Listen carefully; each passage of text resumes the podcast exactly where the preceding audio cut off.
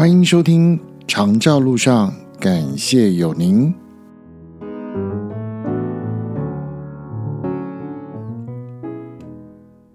嘿，亲爱的听众朋友，大家好，我是乐子，很高兴您再一次点选《长照路上》，感谢有您。上一次呢，简单的介绍了长照这个服务里面，它有四包钱，然后什么样的资格可以来运用。那么这一集呢，要来讲一讲，其中有一个很重要的关键人物，叫做照顾服务员，或者是居家服务员。好，照顾服务员是他的学名，那么居家服务员是他的俗称。哈，好，呃，简单来讲啊，当一个人他有志要来为生病的人。照顾帮忙的时候，啊，他就必须接受一些训练。那他有哪些训练呢？或需要什么样的资格呢？今天这一集我们就来聊一聊这个部分了啊。好，首先呢，成为照顾服务员，他要有什么样的资格？第一个，如果您本身在高中职以上的学历或学校里面呢，学的就是护理或者是照顾的相关科系。那您本身就已经有了一个基本的条件啊，就是学历能够毕业的话，您就可以取得这样的一个证书。那像我呢是学表演的，那可是呢，呃，没有在这个上面有太大的琢磨，所以我就去参加了民间的照顾服务员专业的训练课程，而且取了证书，然后又在。卫生局去注册，所以我可以从业啊。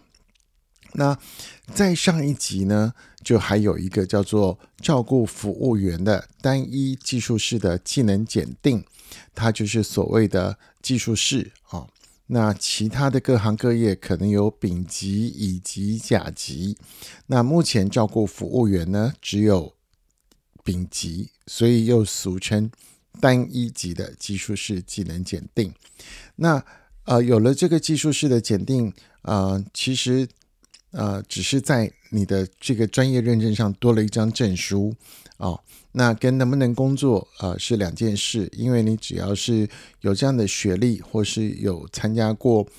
啊专业训练课程，而且在卫生局有注册，你就可以来工作。那有了一张技能鉴定呢？啊，就是代表你更用心了哦，所以啊，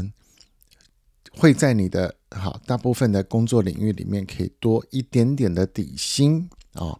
那么在呃台北地区啦，大概是可以多一千块，多一千块的底薪。那我有听说中南部呢，可以可能只有八百或是五百的底薪这样子。好，但是呢，有一张证照总是好一点的。嗯。那么接下来呢？呃，我要讲，譬如说我是普通高职啊，学表演的毕业，所以呢，我可以上这样课。它的条件是什么呢？第一个，你年满十六岁啊。那第二个，你的身心健康状况良好。那么你本身要有照顾服务的热忱，就可以来报名上课。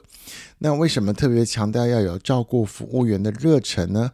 如果你对一个病人是没有耐心的，如果你对于所谓的病人的排便啊、排尿碰到这些东西你是觉得恶心的，那当然你想都不要想。好，有很多的人是因为想到会碰触到这些，所以他根本不敢来了解跟尝试。那事实上呢，呃，当过爸爸妈妈的，有照顾过小孩换尿布的，他就不会觉得恶心。那我呢是没有小孩，但是呢，因为过去几年我的父母亲老太啊老的厉害啊，所以啊，我们多多少少在这上面有去照顾过，所以呢，我就可以接受啊。那我本来也是在。富康巴士这个领域已经工作到我们二零二四年，已经快十年了。所以我想，我对服务这一块是本来就有热忱，而且更早以前我是在餐饮服务业的，所以我对服务人这件事情上面，我本身是非常 OK 的啊。所以呢，因为经历过父母亲的老化，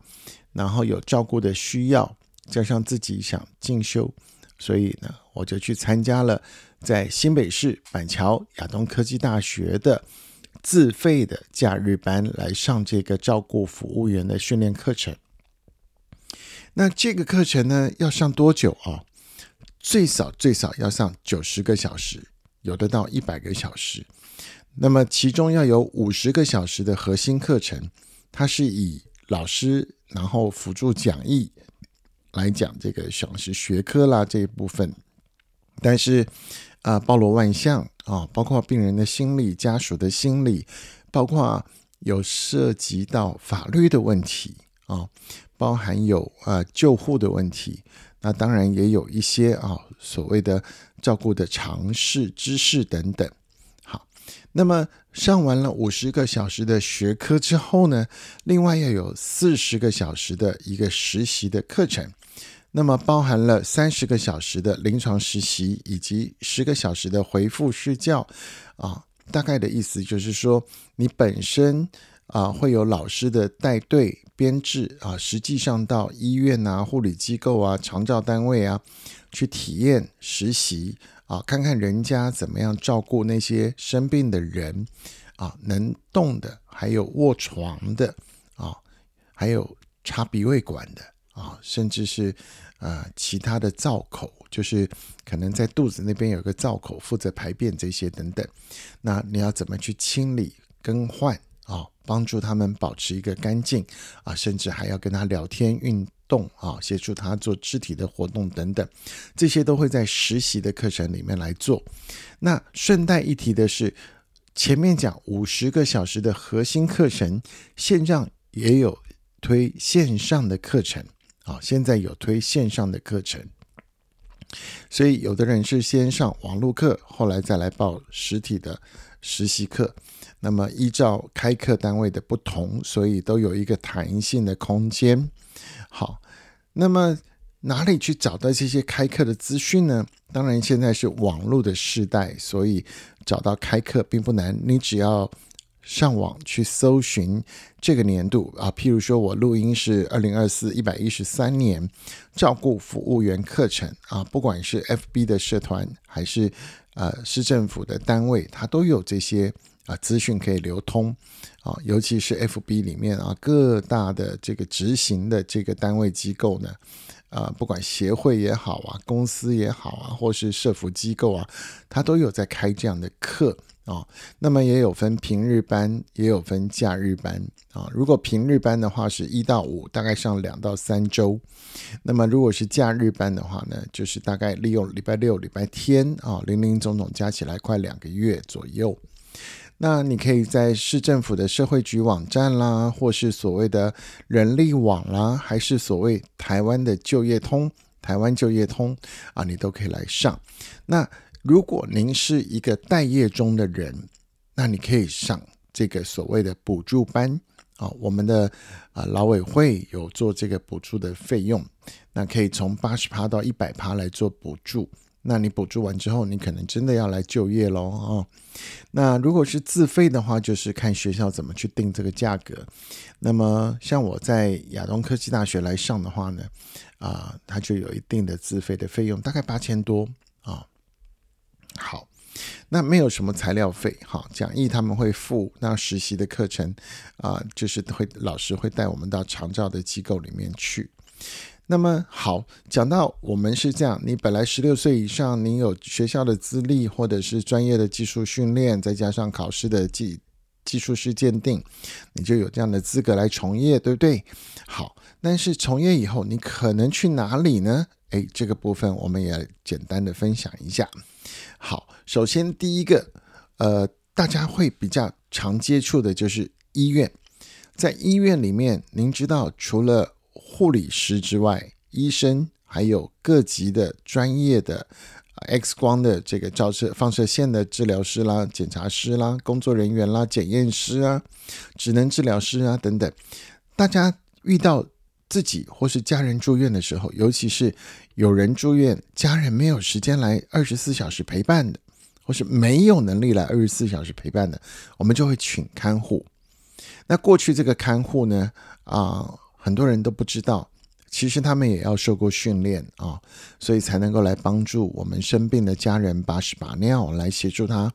啊移动啊、检查啦，或者是复健啊等等。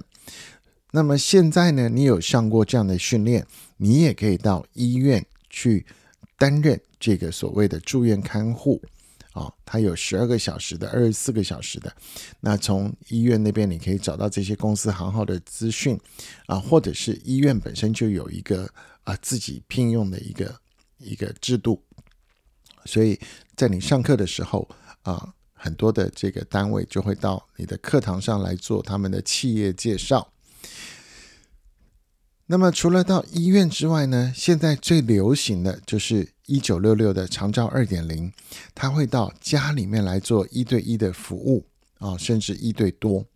那也就是说，今天我是个受训完的合格的照顾服务员，然后呢，我有去找到一家服务的公司，他就会跟所谓的个案管理师来做一个垂直的交通联络啊，也就是说。一九六六，他会建档，把有需要的病人啊建立一个档案。那如果这病人需要有这样的居家服务，那他就会依照区域啊，依照行政区的区域来找到个案管理师跟这个可能的啊承接的单位或机构。那我是这个机构请的照顾服务员，我就可以到他家里来啊进行对他的照顾啊。那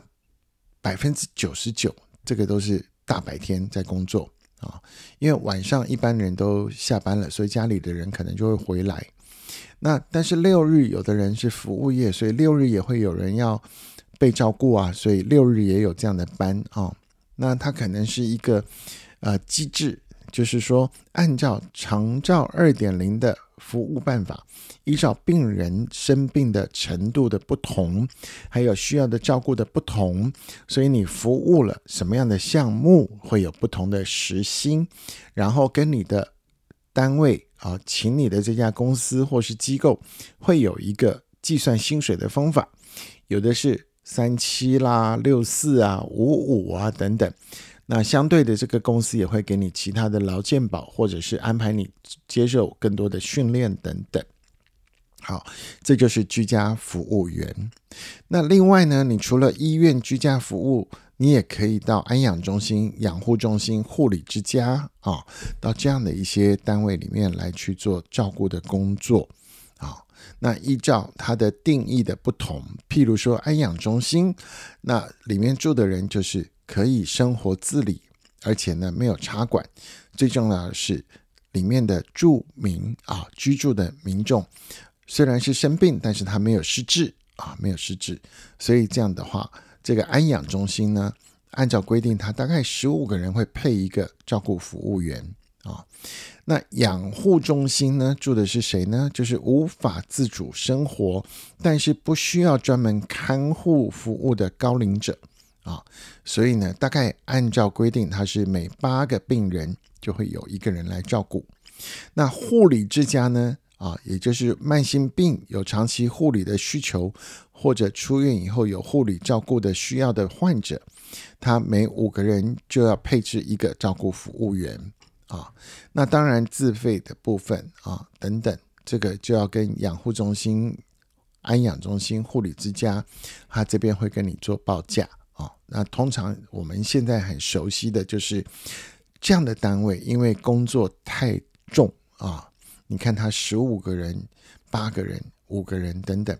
甚至我知道可能会有更多啊。就是说，一个照顾服务员要照顾更多的人，或是两个人分配下来早晚班，三个人轮早晚班，所以大部分很多的单位他都是请外籍的看护工啊。好。那刚刚讲了，有医院，有居家，然后有这种住宿型的，好，那还有一种最近也很流行的叫做日照机构，好，是呃就是日照中心了啊，它可能是社区的啊，行政中心的啦，都会有一些单位来认养，好，来开办这样的一个日照中心。那它就是说有照顾需求的轻度的、中度的失能者，譬如，譬如说他只是小中风。啊，譬如说，嗯，他有一点失忆啊、失智啊，但是呢，行动可以自理啊。那像这样的话，他们白天会被啊家属申请之后，只要有这样的一个空位啊，就是说学员他每一个日照中心有一定的接纳人数，所以只要有空缺，您可以去上课。那在大白天的时间里面，可能会有啊专门的护理师啊。活动设计的人、志工也有照顾服务员，在这里来帮忙照顾这些啊轻度生病的、中度生病的人。他们白天可能在这里啊读书、吃饭、唱歌、做肢体的运动，还有做劳作啊等等等等。让他们在白天可以有一个所谓的学校可以去，那病人的家属就可以如常的去上班啊，所以这样也是有照顾服务员可以在这里面工作的啊。那么，嗯，像这样的一些这个。呃，工作场地啊，都只要你有心，其实，在 FB 的社团里面呢，或是网络资讯里面，你可以找到非常多啊，非常多的资讯。所以呢，今天这一集我们跟您聊聊的就是照顾服务员，或是所谓的居家服务员，他是一个什么样的资格啊？当然，除了学校啊，除了他年纪大，但是他接受过训练，而且呢，如果可以再考上。技术是检定啊，这样都可以来工作。那么可以到医院，可以到啊居家，到你的家里面来帮忙照顾。然后或者是在安养机构，还是所谓的日照中心，都可以来做工作跟服务。所以大部分都是按时薪哈，或者是按你的特殊的照顾的状况来有不同的计费方式。所以这是这个最新的一个产业啊。银发市场里面的照顾服务员，其实只要你对病人、老人有耐心，你都可以来工作的哦。只要你受过训练，所以呢，找到什么样的适合你的单位啊，或是工作的区域，这就按个人的需要。有的人喜欢赚多一点钱，他就在医院里面去当二十四小时的看护。啊，那我们也都知道，呃，现在的行情大概一整天顾下来二十四小时，呃，听说在两千五左右了，而且五天要结一次现金啊。那他在跟他的所谓的协会机构来来拆账等等。那医院请的呢，就有医院的拆账的方式。好，那当然其他的居家呢，就按照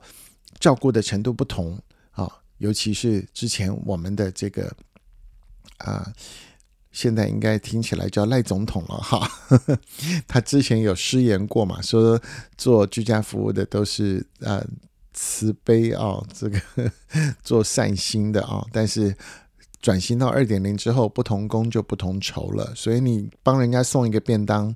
当然不会跟人家洗一个屁股啊，换一个尿布是一样的价钱，当然都不是，所以不同工是不同酬的啊，还按照时数等等。那么，所以长照这一块的居家服务员、照顾服务员，他的薪水听起来都很高。那当然就是用时间跟体力去换来的。那在这个时间跟体力的换算之下，你必须要有耐心，你要学习到正确的技巧，才能够把病人照顾得好。而且一照顾呢，就是。长长久久的一段时间，只要这个病人安好，只要家人还同意可以照顾，那么我们就会比这个外劳的接受度还要更高。所以这就是一个很新的领域，但是有很多很多的人都在转往这条路的道路上。